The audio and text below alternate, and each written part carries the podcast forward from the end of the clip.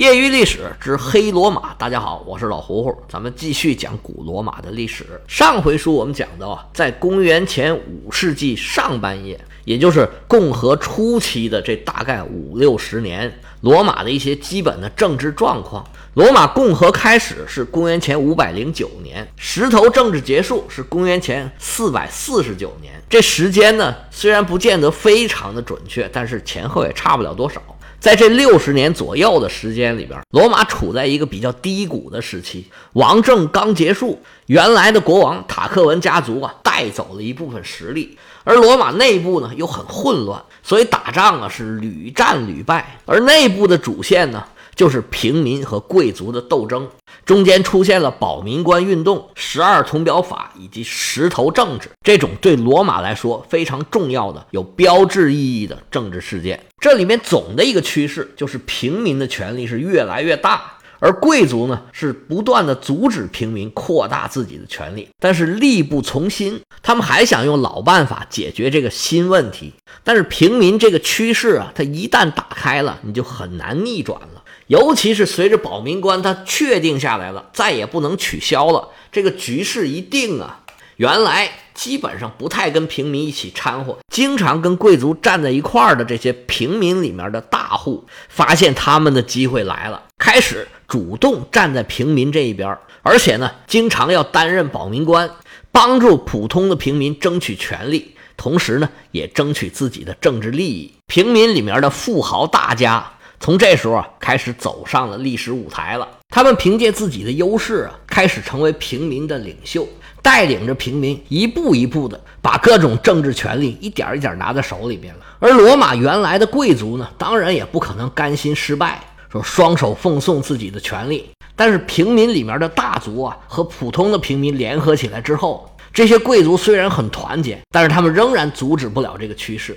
就开始啊，用各种小的花招、阴谋诡计来展开反击，比如利用宗教上面的特权啊，在投票上面的环节，对平民当选各种各样的职位，在各种大会上通过对平民有利的议案，想办法进行阻止。这个我们上回就讲到这儿，还有一些事儿啊，拿手段就更高，也更恶劣了。我们上回就讲到了一个平民富豪，在罗马饥荒的时候啊，低价卖粮食。这个人呢叫斯普里乌斯·麦利乌斯，是个平民大商人，非常的有钱。眼见着罗马的穷人吃不上饭，他就把自己手里面的粮食用很低的价格卖给了平民。他这么一来呀，让很多准备囤积居奇的这些贵族啊，不但没能大赚一笔，个个都赔了个底儿掉。这些贵族一个个都气疯了。但是这麦利乌斯并没有犯法呀，那怎么办呢？嗨，这贵族啊，有办法收拾你。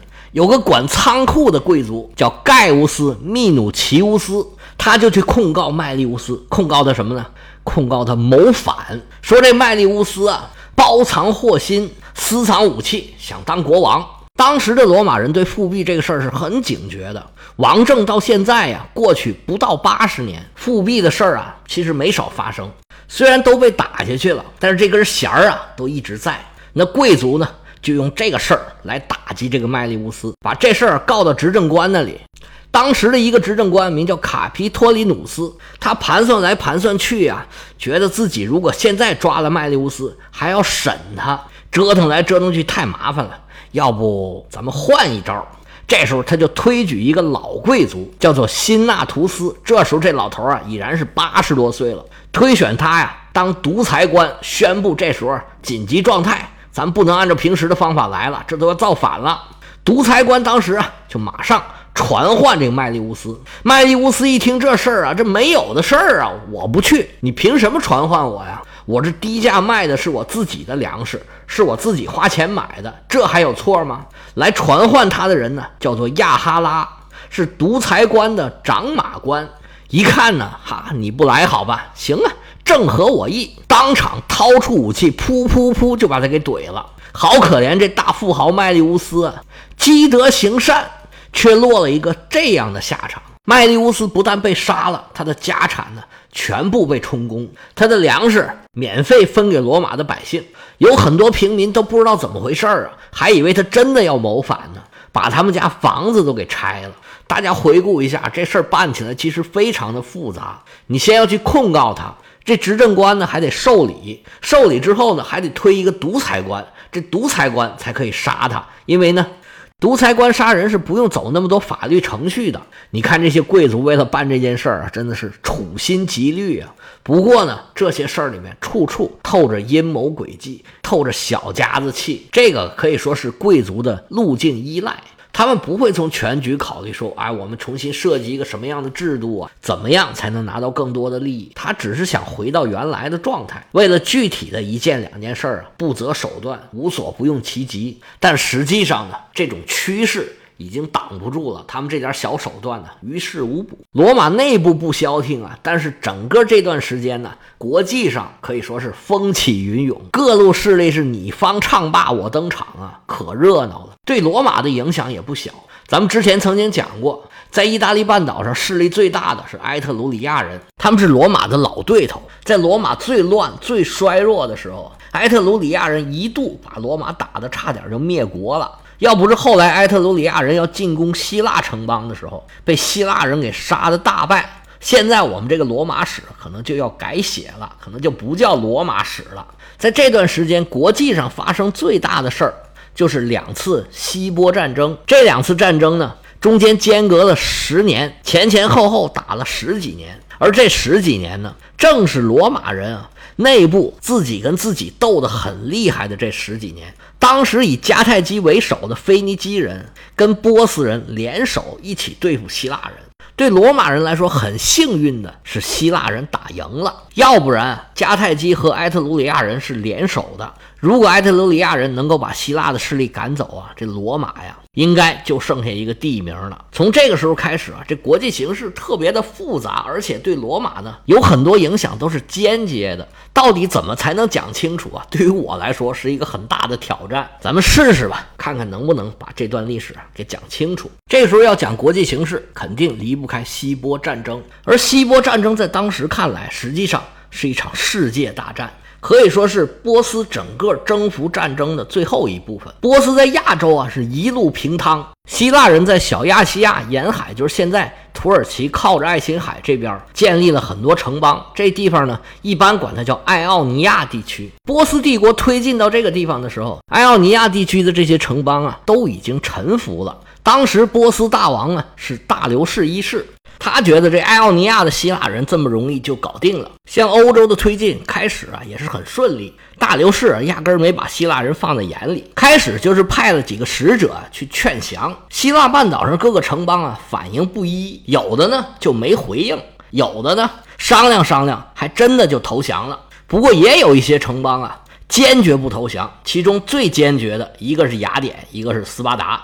大流士一看那劝降不行，咱们就打吧。我还怕你小小的希腊不成啊？于是啊，就派了一支军队，坐着船从海路过来，准备攻打希腊半岛。结果呢，遇到了雅典人的顽强抵抗，在马拉松一战，波斯军队啊战败撤退。第一次希波战争就这么结束了。第一次希波战争看似简单，波斯跟希腊人就打了一场战斗，连战役都算不上，而且跟波斯人打的就只有雅典人，其他的城邦啊连参与的机会都没有。但是这个事儿呢，就跟多米诺骨牌一样，你第一张牌一推倒，整个局势就发生了变化。当时是腓尼基人在海上跟希腊争霸，而在黎凡特地区的这些腓尼基的城市啊。都已经臣服于波斯大王了。黎凡特地区就是指的现在叙利亚、黎巴嫩、巴基斯坦、地中海最东岸的这一溜沿海地区。腓尼基人一看波斯大王要打希腊，你不是没有海军吗？我有啊。于是腓尼基人跟波斯人这联合就表面化了。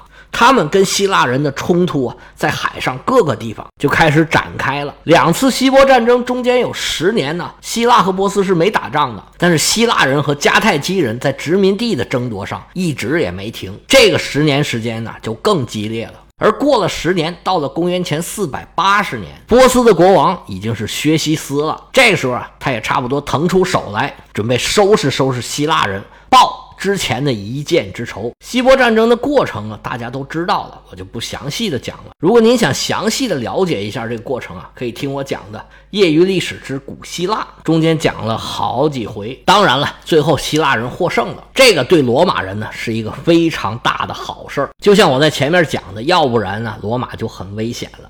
不过，在波斯和希腊联军在进行战争的同时，别的地方也没消停，大家都在关注希波战争，尤其是第二次希波战争里面的温泉关呐，什么萨拉米斯海战呐，还有最后那场普拉提亚战役都是非常出名的。这个呢，属于波斯人调动了所有的力量，对希腊发起了总攻，最后被希腊人给打败了。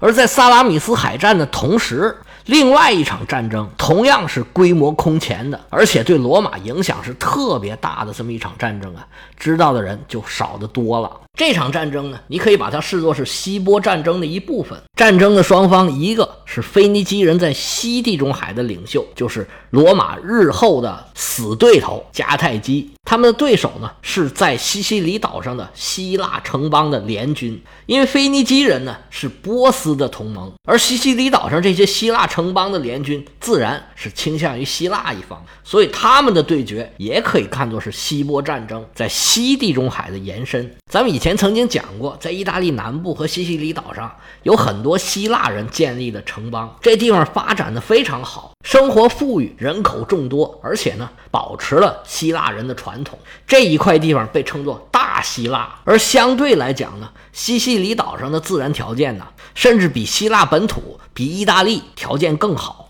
这里地势很平坦。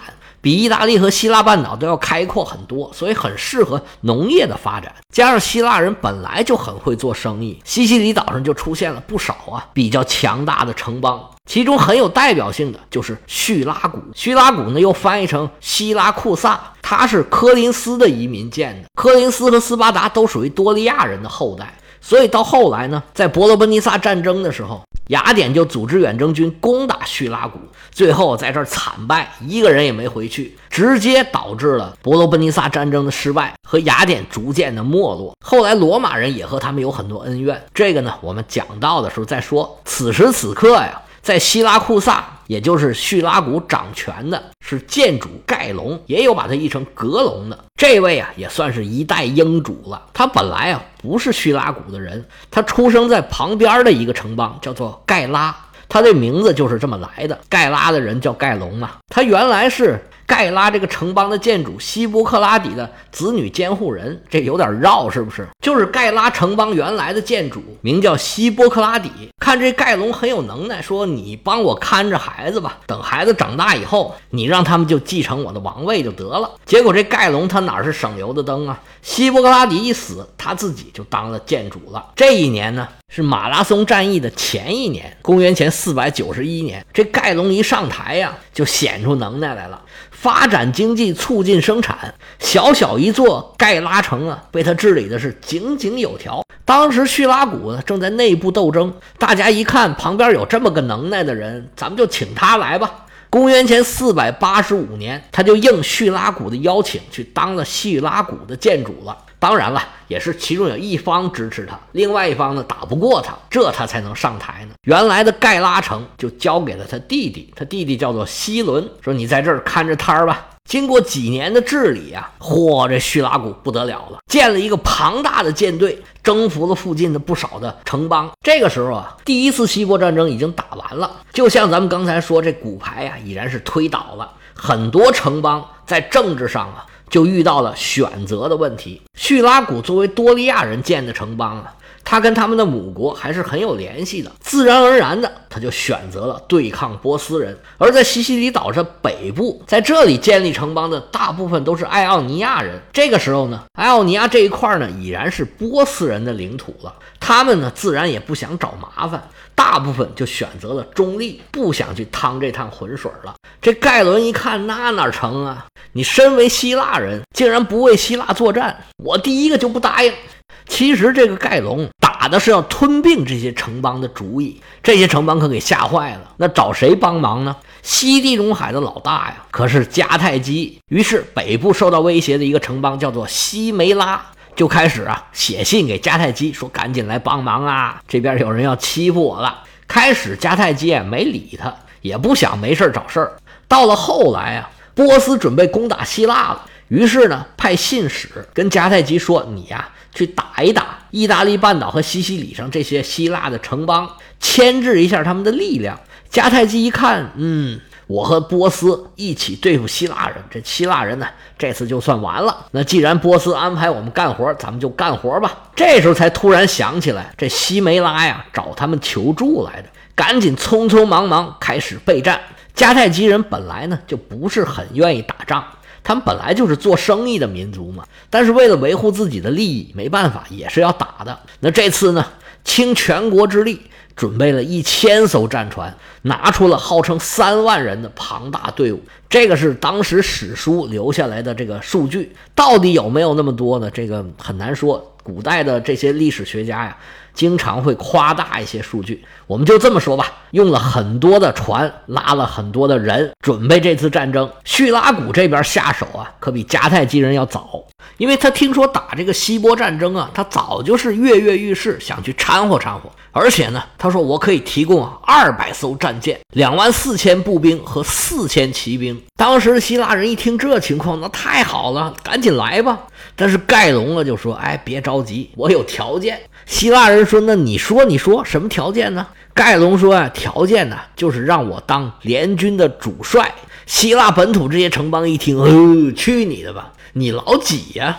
边远地区的殖民地，你想跑到这儿来耍威风？不行，不行，不行！而且呢。”希腊联军历来的主帅都是斯巴达人，这斯巴达会打仗啊，在当时的已知世界里面啊是人所共知。盖隆这算盘虽然没打成，但是他的军队啊是实实在在已经准备好了。迦太基准备干涉西梅拉这边已经出动了，等他们快到的时候啊，其实啊已经晚了。盖隆带着自己的军队啊，已经把西梅拉给拿下来了，而且呀，为了准备这次打仗，他又招兵买马。从意大利的南部，还有西兰尼，就是北非的埃及和迦太基中间的那一部分，还有希腊本土，还有克里特岛，就找了很多雇佣军来。最后啊，据说他们的军队数量达到五万步兵和五千骑兵。迦太基人气势汹汹，盖隆带着自己的军队是严阵以待。虽然盖隆也有很庞大的舰队，而腓尼基人呢肯定是坐船过来，但是考虑到种种因素吧。想一想，还是算了，我们就在这儿等着你来，放弃了出海拦截迦太基海军的这个念头。盖隆对自己的战斗力啊还是很有信心的，我也不主动出击，就等着你过来打。